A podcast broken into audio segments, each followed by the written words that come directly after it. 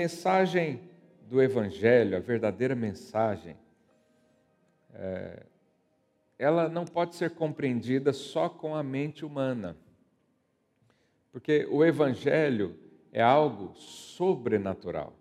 Ele vai muito além do que um conjunto de filosofias, ou de regras ou princípios. Ele vai muito além de uma descrição do que pode ou não pode fazer. Né? As pessoas sempre me perguntam se pode isso, não pode aquilo. E eu sempre tento responder com um princípio, porque quem vive o pode ou não pode é criança, criança na fé, ainda não, né, não alcançou níveis de maturidade, porque nós temos o, o Espírito dentro de nós, e a Bíblia diz que a lei foi substituída pelo Espírito de vida. E para nós entendermos e compreendermos isso, nós temos que usar da nossa fé. E fé é enxergar algo que, não, que os olhos não veem. É, fé, muitas vezes, é ignorar ah, sentimentos, ignorar pensamentos e até contextos. Né? E eu quero ler com você aqui Romanos 4, 6. Olha o que a Bíblia diz.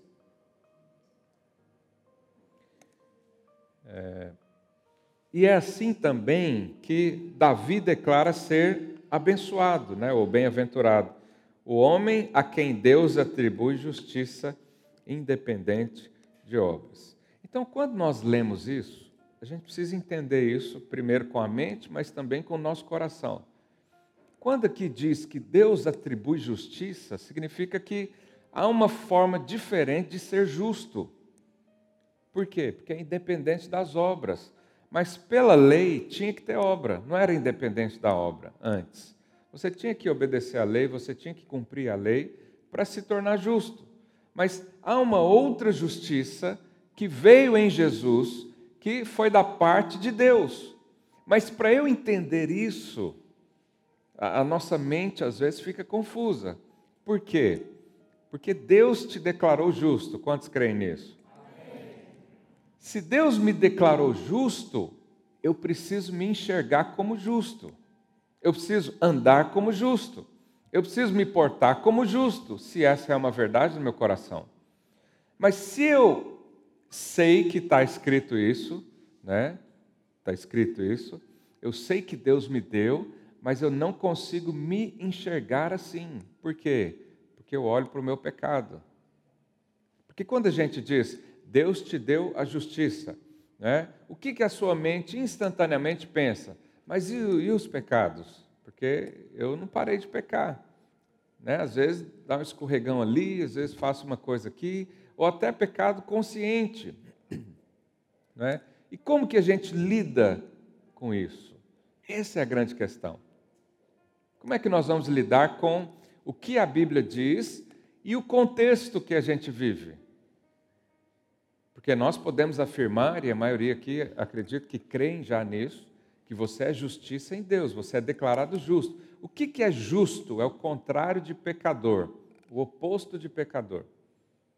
Então nós éramos, diga assim, eu era pecador. Depois de Cristo, você se tornou justo. Nós cremos nisso, mas às vezes na prática algo nos impede de avançar nesse conhecimento, que é a circunstância. Mas peraí, eu sou justo, mas pequei. E agora? Deixo de ser justo? Volto a ser pecador? Falei para o seu irmão: jamais você vai ser considerado pecador diante de Deus. Uma vez que o seu velho homem morreu, o pecado morreu com ele.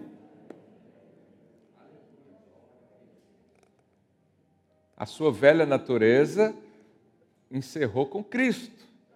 Não é isso que você fez quando foi se batizar? Um, um velho homem morre fica lá na água e nasce um novo homem. Só que qual que é a grande questão? Esse novo homem, ele ainda tem memórias do antigo. Ele ainda tem sentimentos do antigo. Você sabe, o seu espírito instantaneamente recebeu vida no, quando você se converteu e entregou sua vida a Cristo. Instantaneamente você nasceu de novo. Mas a sua alma, os seus sentimentos ainda precisam ser transformados. Por isso, nós acreditamos, que é onde diz lá em Romanos 12, 2, é, para não nos conformar com esse século, mas renovar a mente. Por quê? Porque o velho homem ainda está aí, rondando a sua vida. E quanto mais você cresce em maturidade, quanto mais você se enche do Espírito, mais esse velho homem fica de fato para trás. Né? E avançamos para frente. Mas eu quero ler um outro texto, lá em Gálatas, capítulo 3, é, verso 11. Olha o que, que diz. E é evidente que pela lei ninguém é justificado diante de Deus. Ou seja, ninguém consegue chegar lá no céu e aí está lá São Pedro abrindo a porta, né? não sei se é esse o papel dele, mas dizem que é. Ele abre a porta e pergunta: Você é justo para entrar no céu? O que, que você responde? Sim, obedecer à lei a vida toda. Eu errei um pouquinho, mas o que eu acertei é mais do que o que eu errei. Não funciona. Sabe de uma coisa? No céu só entra gente perfeita porque é a família de Deus. E a questão é como me tornar perfeito. Aqui Paulo diz: pela lei, ninguém será considerado perfeito, justo diante de Deus. Por quê? Ele já explica: o justo viverá pela fé. Em outras palavras, é o seguinte: o justo será justo pela fé. O justo vai olhar para si mesmo e achar justiça pela fé. O justo vai continuar sendo justo a vida toda pela fé. Então, isso é algo sobrenatural. A sua mente não consegue entender isso. A sua mente não consegue entender nem por que, que Deus morreu por você. Alguém consegue explicar por que, que Deus morreu por você e te escolheu? Não sei, eu só sei que eu fui escolhido. Quando chegar lá no céu, eu pergunto para Deus. Mas eu não sei. A nossa mente não consegue compreender o tamanho do amor de Deus, é capaz da gente passar a eternidade toda conhecendo o amor do Pai, de tão grande, porque Ele é amor. Então, é esse conhecimento e essa justiça que resume a vida cristã, ela precisa ser adquirida sobrenaturalmente. Nós precisamos ter revelação disso. O que é revelação? É quando a ficha espiritual cai. É quando você entende isso e fala: Eu vou viver assim. É essa vida que o Senhor tem para mim. É assim que eu vou andar. Eu vou acordar todos os dias declarando que eu sou justo porque fui justificado em Cristo. Todas as vezes que eu cair, o que eu vou fazer? Vou levantar e dizer o quê? Eu sou justo porque o Senhor me justificou. Deus me deu a sua justiça e é assim que eu vou viver. Não importa quantas vezes cair, o importante é, sempre que cair, levantar. Porque se nós dermos espaço para nossa mente, não vamos compreender essa verdade. Nós vamos tentar analisar e tentar equilibrar a graça com a lei. O resultado da mistura entre graça e lei é morte. Não há como é, viver as duas alianças. É como se fosse uma prostituição espiritual a aliança, né, Paulo faz uma, uma analogia entre duas mulheres. Então, quem é casado vive só com uma. Ou você vive pela lei, ou vive pela graça. Nós vivemos pela graça de Deus, porque nos foi revelado isso. Mas há muitos ainda que vivem pela lei. Talvez você ainda está no meio termo, talvez você ainda, né, esse assunto é novo para você. E eu quero fazer questão de falar e às vezes até ser repetitivo, até que isso caia como uma realidade na sua vida. Porque se você viver pela fé, a justiça vai ter efeito na sua vida. Você vai ser cheio do Espírito sempre, você vai ser cheio de alegria sempre, você vai ser alguém feliz, que é uma promessa da palavra de Deus. Quantos creem na felicidade aqui? Amém. Quantos creem na paz? Amém. Mas você não pode viver feliz em paz se você ainda não entendeu o que é justo. Porque você vai se cobrar o tempo todo, vai estar o tempo todo em demanda com Deus. O tempo todo alguém vai falar: você devia fazer mais isso, você não fez isso, você não fez aquilo outro. Né? E nós não vivemos assim. Nós hoje desfrutamos de um amor que o Senhor nos deu. E quando cremos nisso, aí a vida cristã faz sentido para quem está na nova aliança, obviamente. Então, por que você foi considerado ou é considerado justo para entrar nos céus?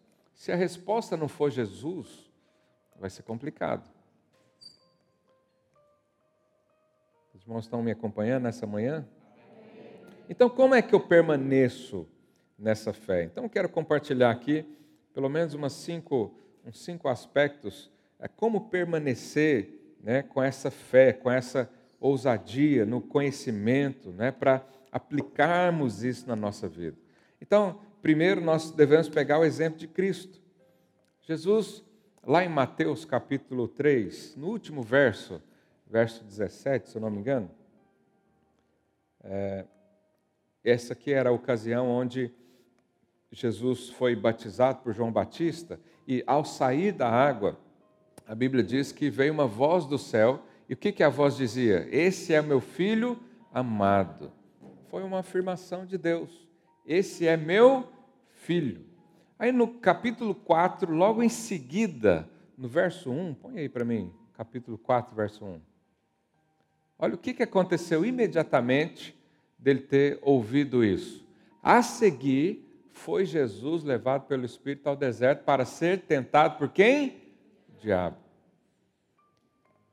Então, sempre que o Senhor te dá uma palavra, há alguém que quer roubá-la das suas mãos.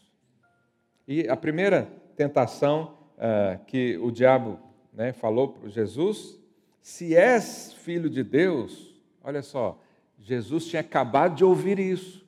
Esse é meu filho, e não é só filho, filho amado. O que, que o diabo falou a primeira vez? É filho mesmo? Você é justo mesmo? Você é crente mesmo? Alguém já ouviu essa acusação? às vezes de um parente, né, de alguém assim. Você é crente mesmo? Não, não sabia, não. É terrível ouvir isso, mas às vezes acontece. Mas quando recebemos algo de Deus que vai alimentar a fé, tem o ladrão para roubar, matar e destruir isso. Então, o que, que o diabo falou para ele? Se é filho de Deus, manda que essas pedras se transformem em pães. Ou seja, ele atacou a necessidade física. Você é crente mesmo? Então por que você perdeu o emprego esse mês? Você é filho amado mesmo? Então por que aconteceu isso ou aquilo outro? Então por que bateram no seu carro essa semana? É filho amado mesmo? Por que, que a prosperidade não chega na sua vida? Essa é a voz do maligno. Se aconteceu com Jesus, vai acontecer comigo com você também. Mas você acha que Jesus duvidou em algum momento que ele era filho e filho amado? Não, Jesus veio na terra só para isso. E nós também. Você nasceu com esse propósito. E sabe, para você edificar sua fé e ser justo pela fé, você precisa crer: eu sou filho amado. Dependendo do que aconteça. Pode cair o mundo inteiro. Eu sou filho amado. Posso, pode perder tudo na vida. Eu sou filho amado. Posso ficar sem emprego. Eu sou filho amado. Pode levar até a roupa, não do corpo, né? eu sou filho amado. Pode ser o pior dia da vida. Eu sou filho amado. Sabe quem permanece assim? Ele se enxerga justo o tempo todo. E ele consegue perceber as pegadas de Deus à sua volta. Ele consegue perceber, ele fala: Deus está aqui. Está um dia difícil, está um dia ruim, eu estou sentindo muita dor, mas está aqui a pegada do Senhor, Ele está aqui comigo. É o que o Mateus eh, falou aqui dos Salmos, né? Se eu vou no mais alto do céu, o Senhor está lá, no profundo abismo, o Senhor está também. Então, isso é, uma, é, é um conhecimento sobrenatural que eu e você podemos ter e, e nos agarrar a isso, e viver isso de fato, independente do que aconteça. Jesus estava com fome, ou seja, há sim necessidades, há sim problemas na vida, há sim situações que a gente, a gente não consegue resolvê-las, mas nada disso pode tirar a nossa identidade.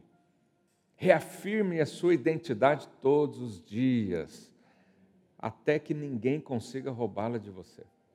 Por que, que há muitas pessoas que se esfriam e saem das igrejas? Porque não têm identidade firmada. Elas não estão aqui, às vezes, por causa de Cristo mesmo, ou de Deus, de receber uma experiência com Deus. Elas não creem que são amadas, senão permaneciam o tempo todo.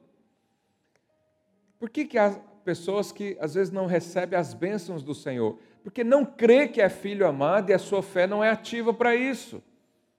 E ele está esperando fazer alguma coisa em compensação. Ele está esperando fazer uma barganha. Ele está esperando receber no euro milhões para dar o dízimo, para aí sim o Senhor o abençoar. Ou ele está esperando várias coisas. Ele está esperando ser mais conhecedor da Bíblia e, e ter mais uh, o que falar para ser merecedor de Deus.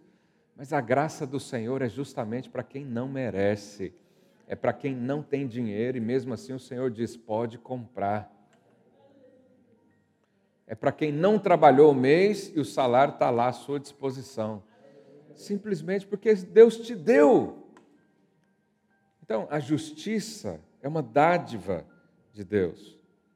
Não importa o que acontecer, nós somos filhos amados. Ontem tive uma experiência interessante. Eu fui convidado pelos irmãos lá da Videira de Lorient para correr no kart. É, e aí fui para lá e levei meu filho comigo. Ele não podia correr porque tinha um, tamanho mínimo, né? Eu achei ruim, mas falei, bom, vou levar ele, pelo menos ele me vê. E no caminho, ele perguntou, por que, que você vai correr, pai? Aí eu falei, ué, para ganhar das pessoas, né? Ele, mas você vai ganhar dinheiro com isso? Eu falei, não. Você vai ganhar um troféu? Eu falei, não, vou ganhar nada, só, só vamos nos divertir um pouco. E aí entramos na corrida, era dois tempos, né, de 15 minutos. Aí, primeiro tempo, corremos e eu corri, né, eu gosto disso. Se os irmãos quiserem correr comigo, vamos, vamos junto que é bom. E aí corri, passei um monte de gente, mas ninguém me passou. Aí eu pensei, bom, eu devo ter ganhado, né? E aí terminou o fim, o, o pessoal lá chamou para entrar no, no pit stop e eu fui o último a entrar no pit stop. E ele me viu entrando lá por último. Aí ele começou a chorar. Aí eu fui lá, abracei falei: O que, que foi, meu filho? Você não ganhou a corrida, você chegou por último. E eu falei: Meu Deus do céu, devia ter corrido mais. Porque só porque eu não queria ver meu filho chorando. Percebe como é um pai com um filho? Então, quem é filho amado sabe disso. E aí eu falei para ele: Filho, se eu não ganhei agora, na segunda, pode deixar que eu vou ganhar. E aí eu ganhei na primeira também, na segunda, aí foi corrida mesmo. Eu ganhei, fui o primeiro a entrar no pit stop, aí ele pulou de alegria. Eu falei, aleluia, ainda bem que eu ganhei esse negócio.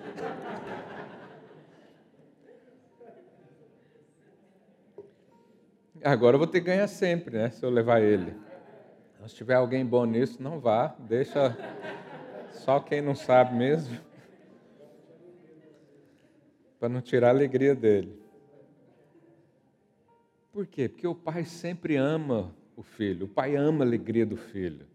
Sabe, Deus não tem prazer na sua dor, Deus não tem prazer na sua tristeza, Deus não tem prazer nenhum na pobreza, na doença, não tem.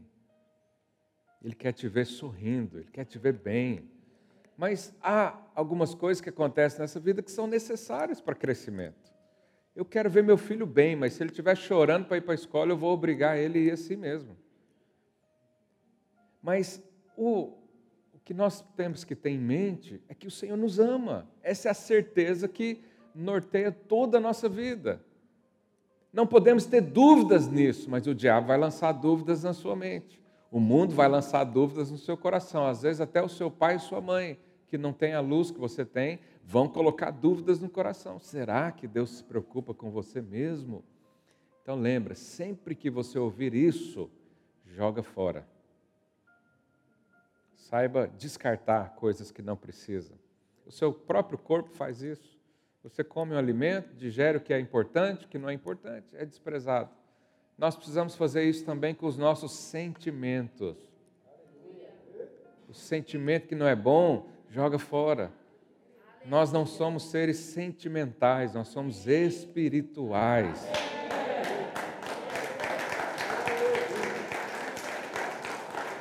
E quem é espiritual vive pela fé, não é pelo que eu vejo, não é pelo que dizem, é pelo que a palavra de Deus diz. Então nunca lance dúvidas sobre a sua identidade, e também não lance dúvida na vida de outros. Eu aprendi, né, eh, quando eu era juvenil, talvez, é, um dia, um belo dia, eu falei que meu irmão não era meu irmão. Eu falei, você é adotado, você não é meu irmão. E meu pai ouviu isso. Eu fui criado assim. Hoje a coisa é muito solta, né? Eu fui criado assim mais rígido um pouquinho. Eu até os 12 anos tomava, né, não, não, sei se pode falar isso, está gravando também. É, hoje em dia já é quase crime, né? Não pode disciplinar ninguém. Eu era corrigido amorosamente intensamente.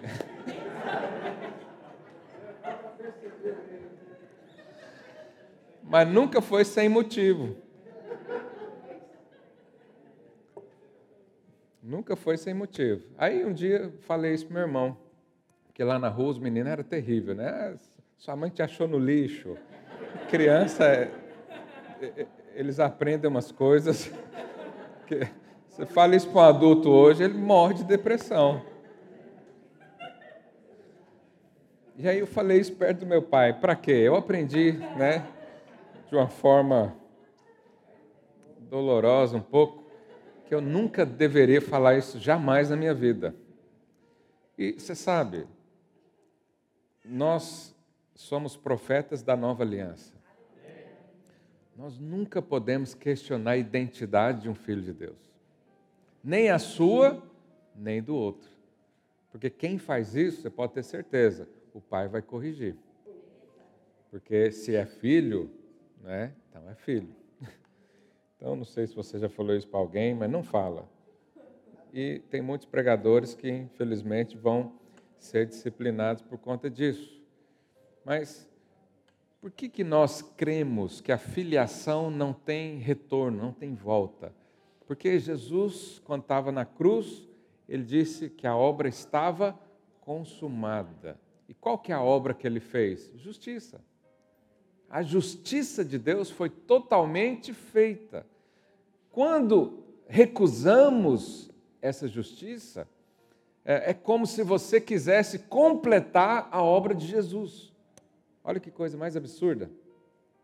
Jesus, o Senhor veio na cruz, foi um, um, milagre extraordinário, nos deu a vida eterna, mas o Senhor não fez direito, não. Eu preciso continuar, eu preciso acrescentar um pouquinho aqui. Porque essa justiça não é bem assim. Eu tenho que crer no seu sacrifício, mas também tenho que fazer outras coisas. Isso é invalidar a cruz de Cristo. Se você consegue se fosse possível, né, ainda que a gente leu aqui em Gálatas 3,10, que é impossível ser justificado diante de Deus, mas se fosse possível pela lei, Jesus não precisava ter morrido na cruz. Era só fixar a lei aqui, todo mundo seguia a lei bonitinho e resolvia tudo. Mas Deus fez através de Jesus e disse: está feito, está completo, está consumado.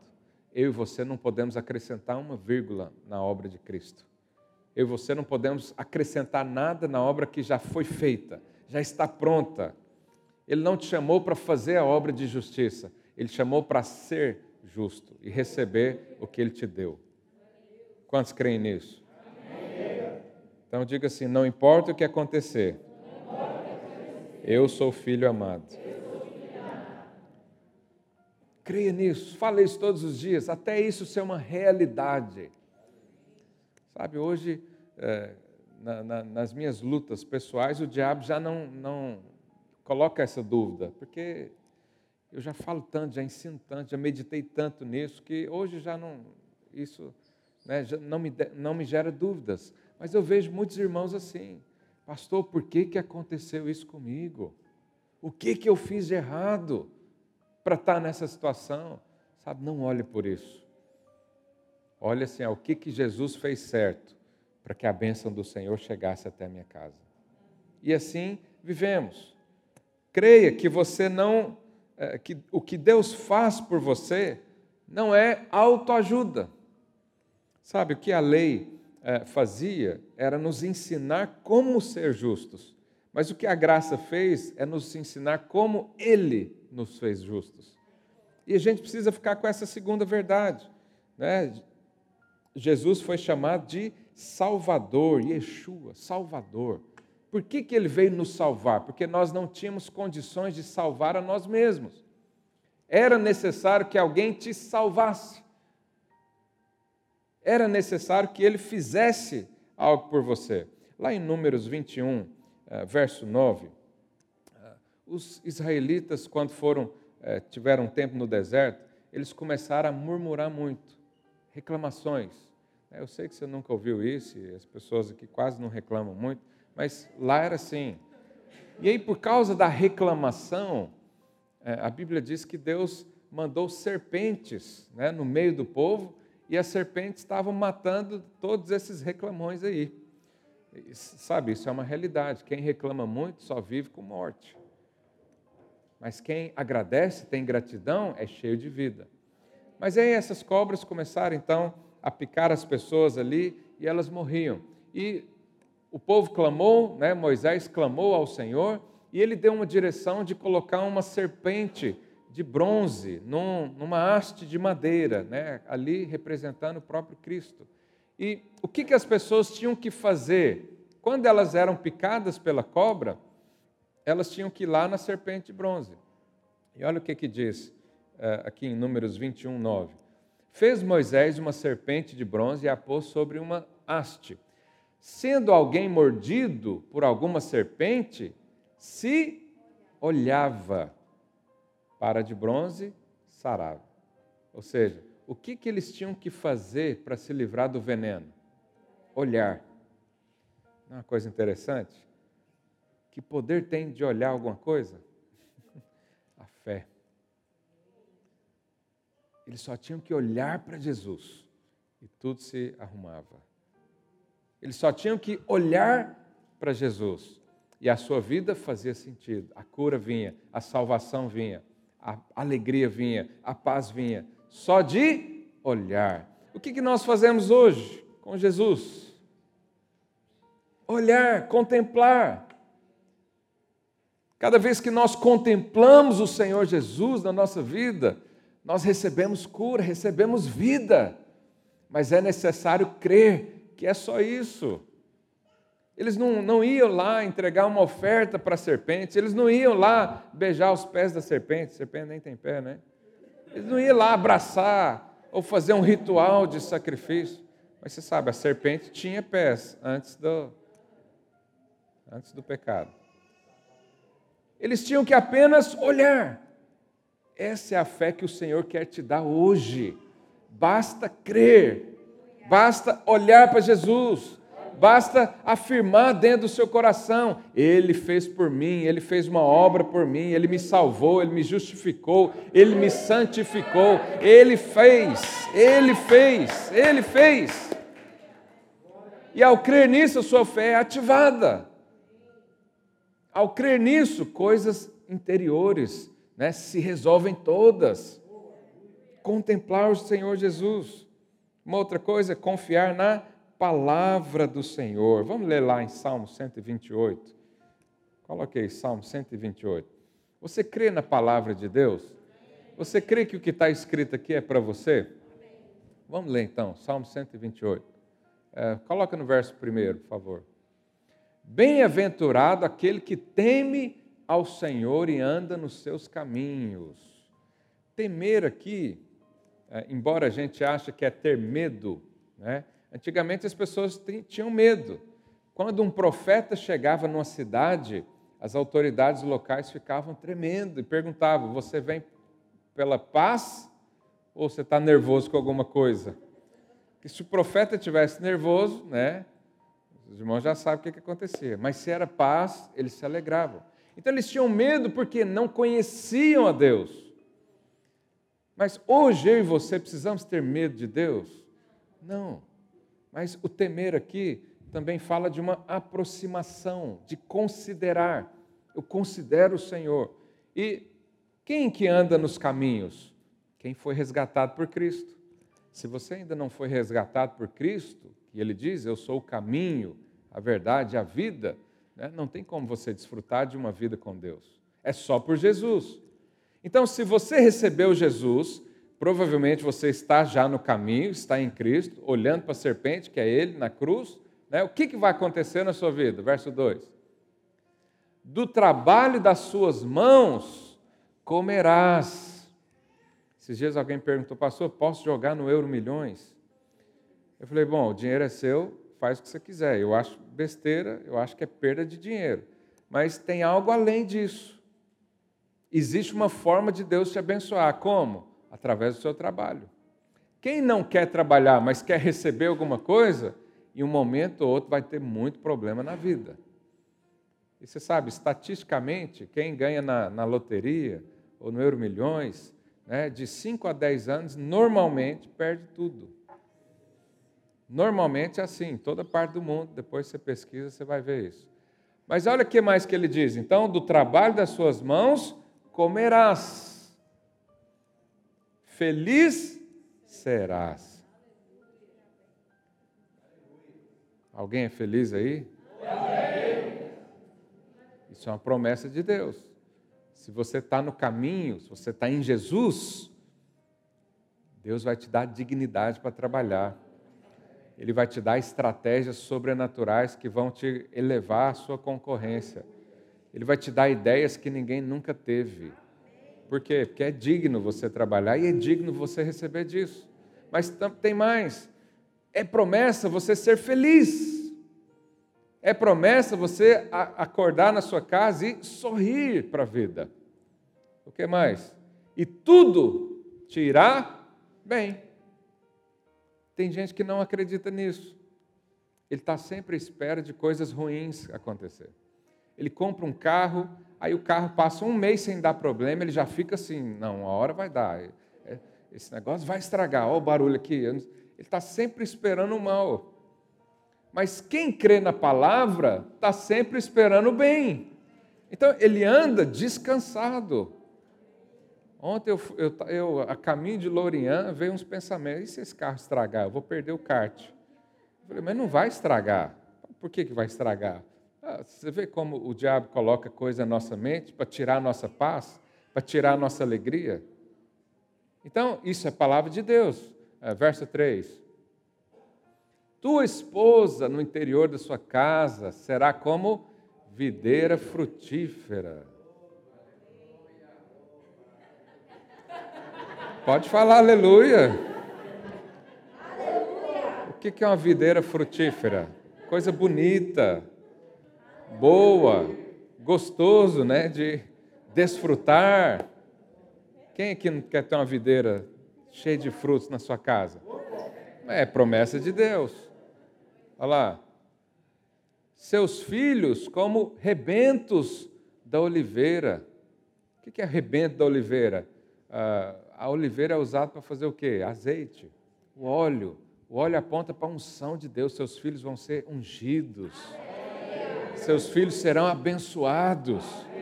Seus filhos serão homens e mulheres de Deus, cheios do poder do Espírito.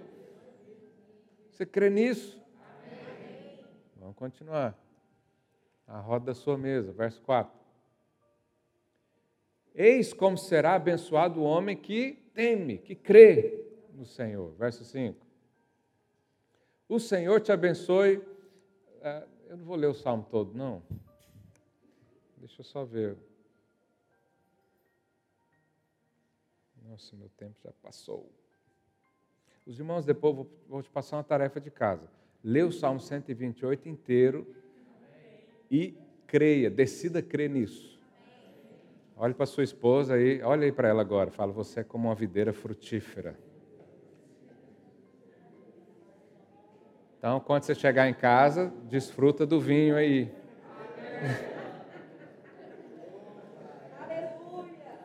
Você, esposa, olhe para o marido e fala: Você será feliz.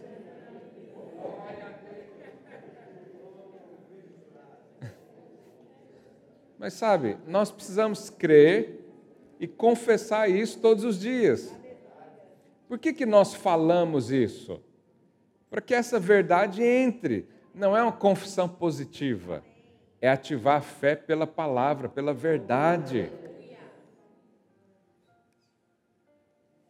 Aleluia. Vou ter que encerrar. O pessoal do louvor pode subir. Eu vou ler só mais um, mais um versículo. 2 Coríntios 5, verso 17. Vamos ler até o 19. E assim, se alguém está em Cristo, quantos estão em Cristo aqui? Amém. Jesus entrou na sua vida? Aleluia. É nova criatura. As coisas antigas já passaram e eis que se fizeram novas. Verso 18. Ora, tudo provém de Deus. Isso aqui é uma verdade absoluta. Tudo provém de Deus. Pastor, eu posso orar por algo na minha vida? Sim, tudo provém de Deus. Posso orar pela minha vida financeira? Sim. Posso orar pela saúde? Sim. Posso orar pela alegria, a paz? Sim. Posso orar para trocar o carro? Sim. Tudo provém de Deus.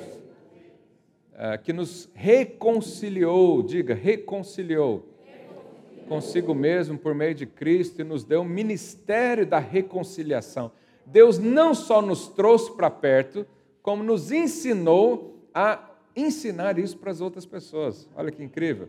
Verso 19. A saber que Deus estava em Cristo reconciliando consigo mesmo o mundo, não imputando aos homens as suas transgressões, e nos confiou a palavra da reconciliação. Deus não só nos limpou do pecado, mas nos deu autoridade para falar isso para os outros. Sabe, há muitas pessoas, há muitos pregadores e muitas mensagens de condenação por aí. A internet está cheia disso. É só condenação, é só palavra de morte. Mas eu e você fomos levantados para ser reconciliadores. Ou seja, nós fomos levantados para afirmar essa verdade. Deus quer te fazer uma nova criatura. Deus quer transformar a sua vida. Deus quer reconciliar você com Ele. Você que estava frio, volte para os caminhos do Senhor. Você que se afastou, venha que eu vou te mostrar o caminho. Sabe, todos nós fomos chamados para isso. Nós recebemos isso como ministério, mas quem recebeu isso? O pastor? Não. Todo filho de Deus. E nós precisamos falar. Quanto mais você falar da graça e do evangelho, mais o seu coração se encherá dele. Eu sei que há muita gente que nos ouve há muito tempo, mas não fala. É necessário você falar, porque pela sua própria boca o seu espírito será alimentado. Mas não é uma ajuda, uma autoajuda, é uma ajuda que vem do alto. O Senhor te dá a palavra, você fala, isso aquece o seu coração, o seu coração cheio do Espírito fala mais palavras ainda. Quanto mais palavras, mais aquece o seu coração, e é um ciclo virtuoso sendo que as palavras de morte são um ciclo vicioso. Fala morte, se alimenta de morte, fica triste, enche, enche o coração de tristeza. Encher o coração de tristeza, o que, que a boca vai falar? Palavras negativas, incredulidade. Nós precisamos romper com esse ciclo vicioso e entrar num ciclo virtuoso, onde a vida vai se manifestar cada dia mais na sua vida.